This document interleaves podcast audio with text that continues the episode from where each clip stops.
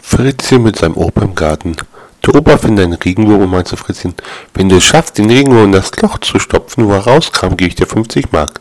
Fritzchen meint, okay, und verschwindet im Haus und kommt mit Haarspray wieder. Er sprüht den Wurm ein und er wird fest, so ist es leicht, ihn wieder in das Erdloch verschwinden zu lassen. Am nächsten Tag gibt der Opa ihm Fritzchen 100 Mark. Da meint Fritzchen am Opa, du, wird aber nur 50 Mal rausgemacht. Darauf der Opa, ja, ja, geht in Ordnung. Die anderen 50 sind von Oma.